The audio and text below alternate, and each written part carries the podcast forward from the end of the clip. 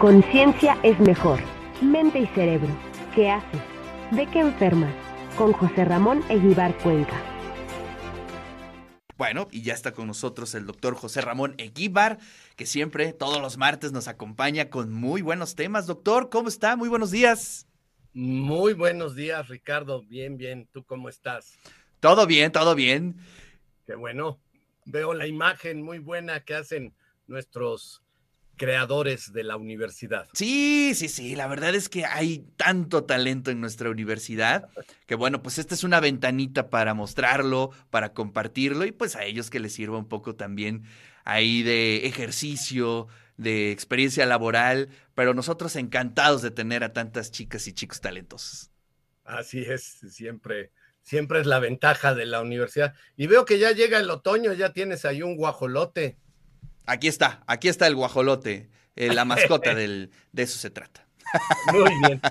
Oye, pues la, semana pasada empezamos a hablar de este tema de las adicciones eh, y hablamos en específico del fentanilo, eh, que es un opioide sintético muy potente. ¿Qué tan potente? Pues déjame decirte que la heroína es 50 veces más potente que la morfina aquella que se obtiene directamente de la planta, ¿verdad?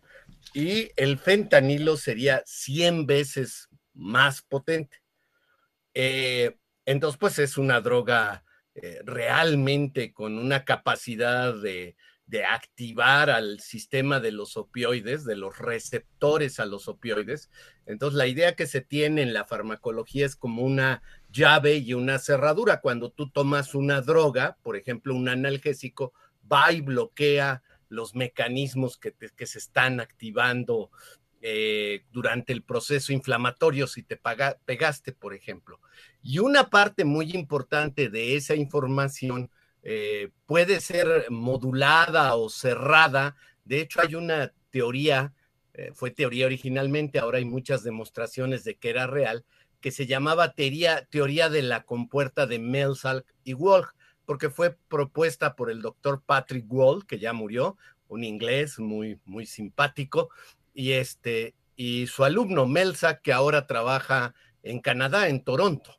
Entonces ahí estás poniendo, esas son las pastillas que se llaman eh, fentanilo arcoíris. Si, tú, las ves, pues son muy difíciles de diferenciar de un dulce para niños, ¿no? Sí, efectivamente. A, excepción de esta, qué buena foto, ahí se ve una M, ¿sí la ven? M30. Eso es característico del fentanilo arcoíris, el, digamos, el grupo más grande de narcotraficantes tiene esa característica de, de ponerle esa letra M. No las consuman, eh, son profundamente adictivas. Las otras letras puede ser K9, 215 y VV de vaca, 48. Sin embargo, las de más amplia distribución, pues son esas que están en la pantalla. Eh, es, son muy, muy riesgosas porque te las te las puedes tomar como un dulce, entonces alguien puede tomar no una, sino un puño, ¿no? Dos o tres, pensando que son como esas aciditas, ¿te acuerdas, Ricardo? Sí, cómo no, cómo no. Muy, muy, muy parecidas. Sin embargo, fíjate que la dosis que te puede provocar la muerte es tan pequeña de fentanilo como dos miligramos. En una pastilla de esa, pues puede haber mucho más. Exacto, en una pastilla es mucho más que eso, ¿no? Claro, entonces, ese es, ese es el riesgo en una persona sensible. ¿Y cómo se van a morir? Bueno, pues les va a parar el centro respiratorio. Aquí en medio del cerebro tenemos un sistema muy complejo que está midiendo todo el tiempo cuánto oxígeno tenemos en la sangre y cuánto dióxido de carbono, que es lo que intercambiamos. ¿Se acuerdan? Espero que todos de su clase de preparatoria. Entonces, cada vez que respiramos aire, lo que realmente necesitamos es oxígeno que pasa del aire a la sangre y la sangre le regresa a cambio dióxido de carbono que exhalamos con la expiración. Entonces, si tú subes la escalera de la torre, pues tienes que aumentar la frecuencia respiratoria, porque está pesada la escalerita, ¿no? Entonces, yo la trato de subir cada vez que voy a mi oficina, cuatro pisos. Este, hay que hacer una pausa, está pesada. Entonces, pero tú empiezas a resollar, diría mi tía, ¿no? va subiendo, te hace falta hasta que llega un momento en que sientes que a pesar que el esfuerzo es mucho. Eso lo haces automáticamente, hasta, digamos, si estás muy bien entrenado, a lo mejor te subes los cuatro pisos y ni cuenta te diste si subiste de, de 22 respiraciones por minuto a 35 para, digamos, hacerle frente a ese esfuerzo. Eso lo hace tu cerebro. Él se da cuenta y va ajustando la respiración en base a tus necesidades, ¿sí?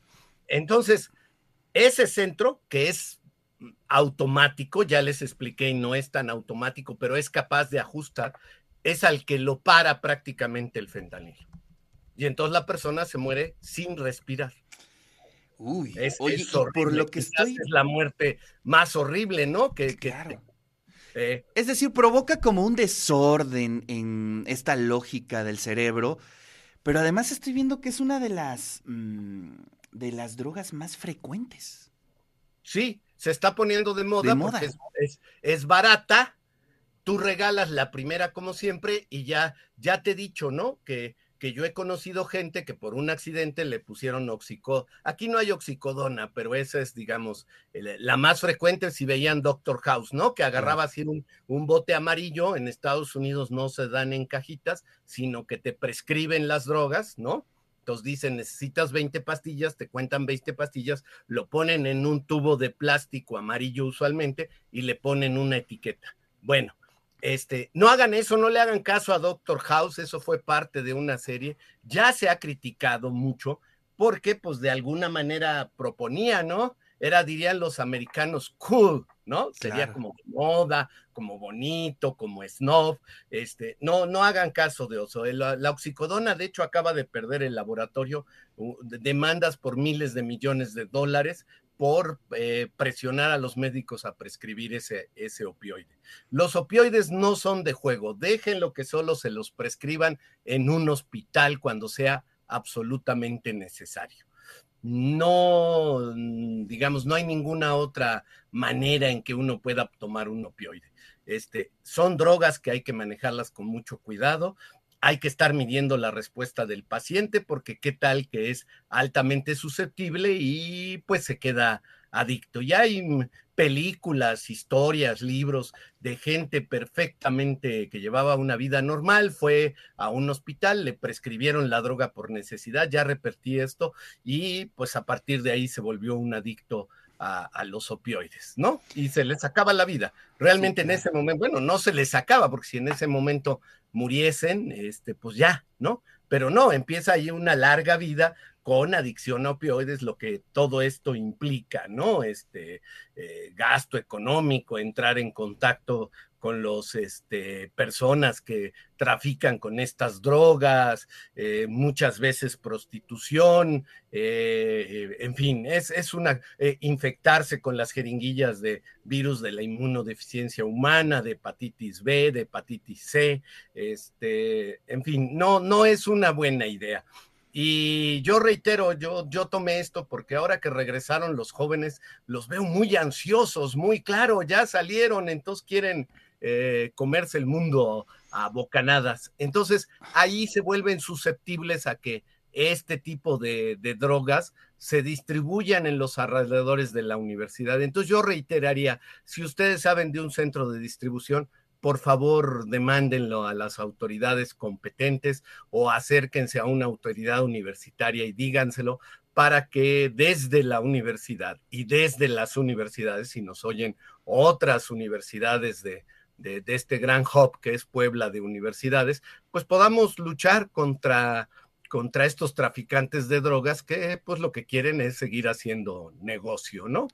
Oye, eh, doctor, fíjese que estoy leyendo aquí una nota eh, que viene de un comunicado de la DEA precisamente. Y te lo quiero compartir, se lo quiero compartir a todos los radioescuchas, a la gente que nos está viendo. Dice, parecen ricos dulces y tienen colores brillantes. Es el fentanilo arcoíris, la nueva droga mortal para ser adictos a niños y jóvenes. Es decir, eh, los colores que, que, usted comenta, bueno, llevan una dirección en específica que son niños, podemos entender eso, a los niños y jóvenes en Estados Unidos. Está siendo incautado en múltiples formas como píldoras, polvos, bloques que se asemejan a los gises de colores, para pizarrón. Pero aquí esto, esto es lo que realmente me sorprendió.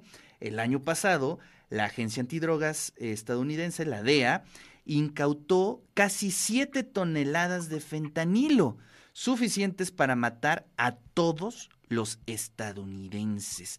Cuatro de cada diez pastillas incautadas contienen cantidades letales de este opioide sintético, 50 veces más potente que la heroína. Así, así, lo dejamos. 50 veces más potente que la heroína y 100 más que la morfina. Así es.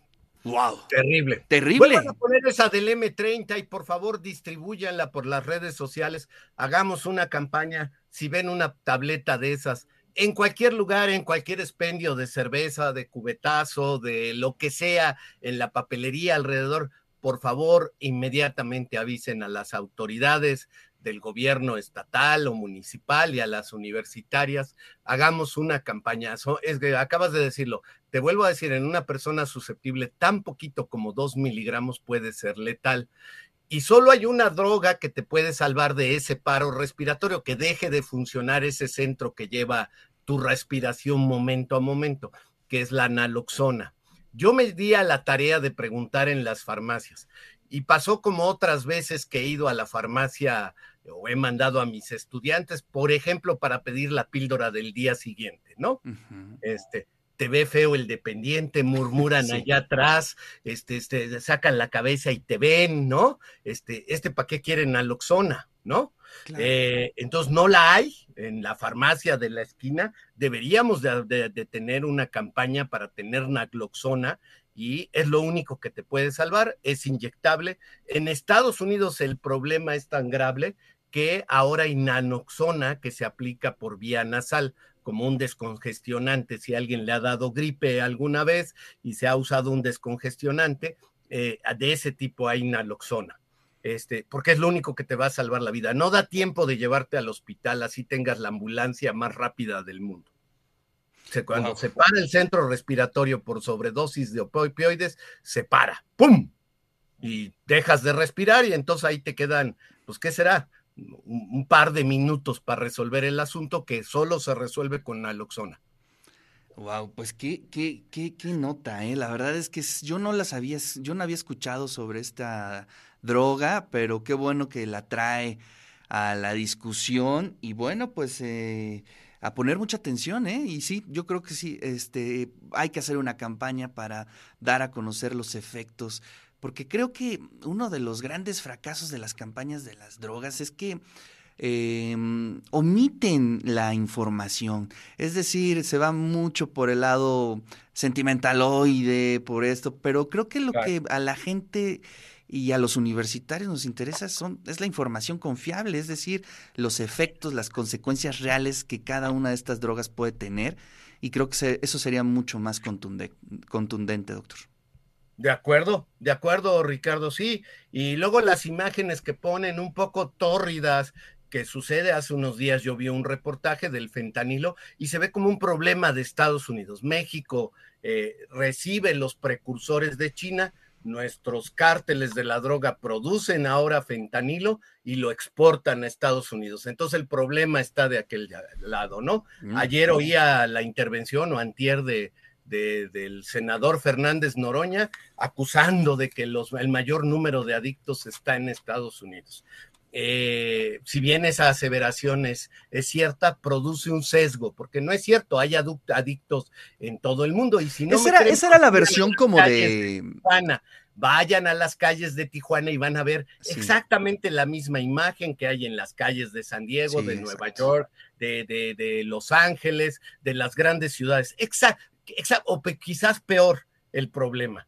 Entonces, no es un problema de que, exportamos las drogas y pasamos el problema. No, también ya las consumimos ya se queda y los expendedores de, drogas están buscando nuevos mercados como los expendedores de coches y no van para que se vean. Entonces, es, es un problema de mercado.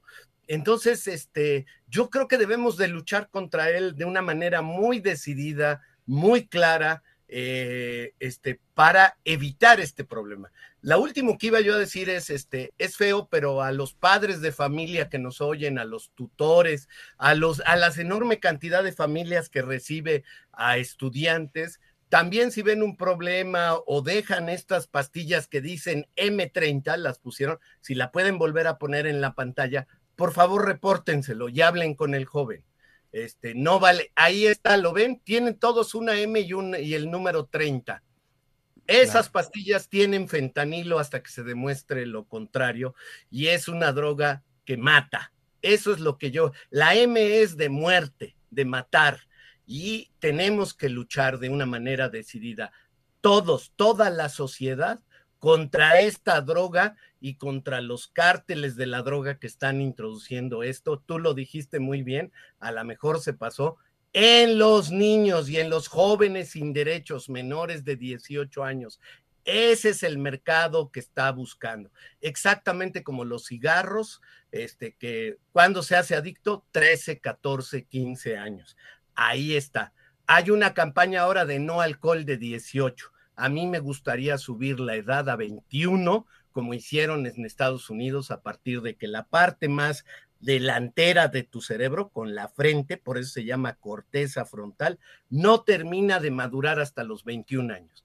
Y lo que hizo el gobierno de Estados Unidos dijo, ah, bueno, ¿cuándo está maduro el cerebro? A los 21 años. Muy bien, a partir de este momento la, el alcohol solo se expende en de personas de 21 años y mayores. Y subió de 18 a 21 en base a una evidencia científica. Claro. Aquí deberíamos de hacer lo mismo y hacer lo mismo con el cigarrillo y hacer, y bueno, ya después viene un, un, asunto que podríamos discutir algún día en este mismo espacio, Ricardo, si quieres, que es el libre albedrío, ¿no? ¿Qué significa el libre albedrío y dónde termina el libre albedrío y empieza el Gran tema, gran tema, doctor. Pues muchas gracias, le manda saludos Jorge García, dice buenos días, felicidades por tu programa cultural y en especial Qué importante la información nos da el doctor José Ramón Eguíbar para prever esta nociva droga. Así es que, doctor, como siempre, bien interesante su columna. Le mando un abrazote y nos saludamos el próximo martes.